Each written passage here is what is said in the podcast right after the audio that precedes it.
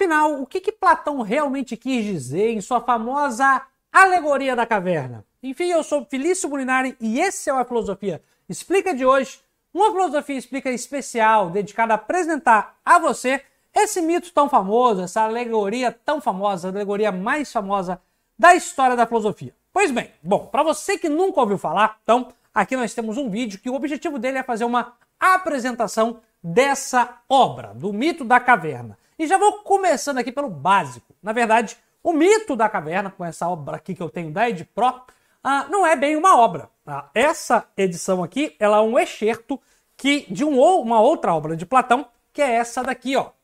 É essa sim, um texto até melhor, da República. Então, primeira coisa, primeira informação que você que caiu de paraquedas aqui uh, é o seguinte: o mito da caverna é um excerto, um pedaço da obra A República de Platão.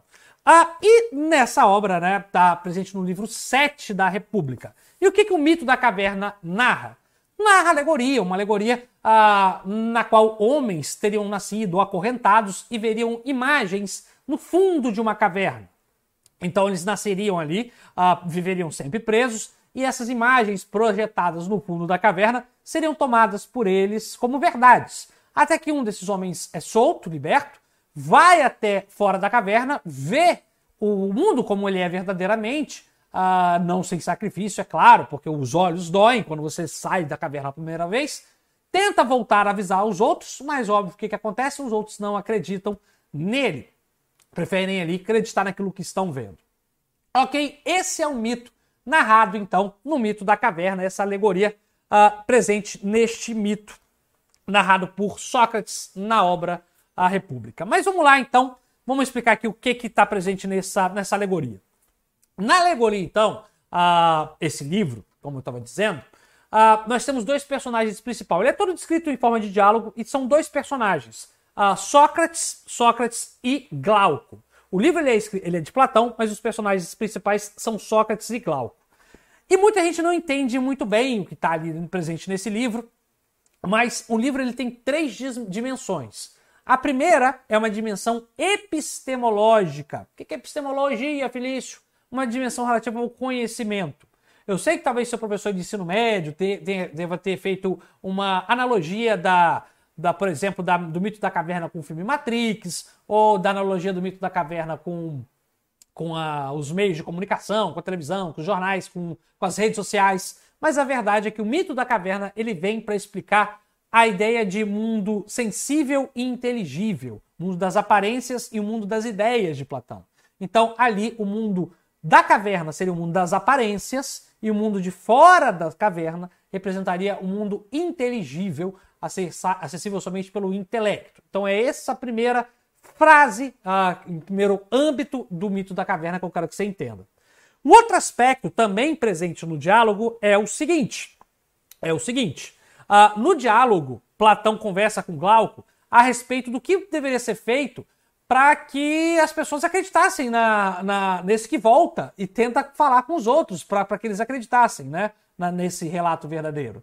E aqui que entra uma parte interessante do mito da caverna, uh, que começa uma discussão política também, do que é um Estado ideal, do que seria um Estado ideal. Óbvio que isso faz parte de toda a discussão da obra A República. Volto a falar, lembre-se, o mito da caverna é um excerto da obra A República. Logo, o mito da caverna também tem uma dimensão política. Nunca se esqueça disso.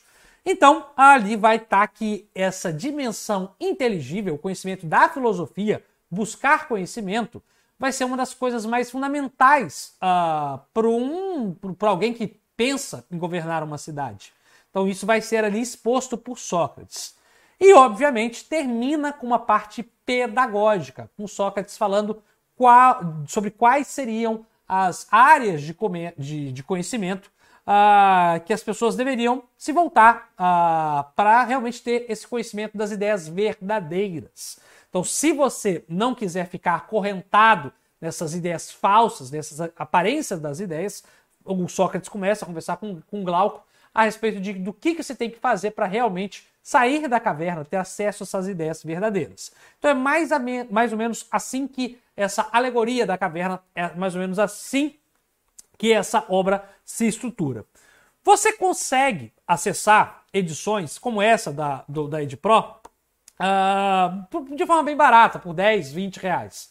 Eu particularmente não recomendo tanto, eu acho que vale mais a pena você adquirir uma obra como essa da editora Perspectiva, uh, com o diálogo inteiro, com notas de rodapé, uma, uma obra mais bem detalhada e melhor traduzida. Então, inclusive, vou até deixar o link para as duas versões, caso você queira, uh, uh, enfim, adquirir alguma. Vou até de deixar um link aqui, um cupom de desconto uh, pra, da editora Perspectiva, que mandou aqui para gente. Para mim é uma das melhores traduções, porque vem aqui com as notas e tal. Mas, enfim, você também consegue baixar de graça o mito da caverna, esse relato, né? Essa, esse trecho da República de Platão. Mas é um mito muito importante. E acho que aqui eu preciso ter uma conversa honesta com você, porque muita gente fala, fala, fala sobre o mito da caverna, mas poucas pessoas vão lá e leem o mito da caverna. E, cara, sério mesmo, são pouco mais de 70 páginas de um livro pequeno, de diálogo, sabe? Coisa que você faz uma manhã de domingo, uma manhã de sábado, uma tarde de sábado.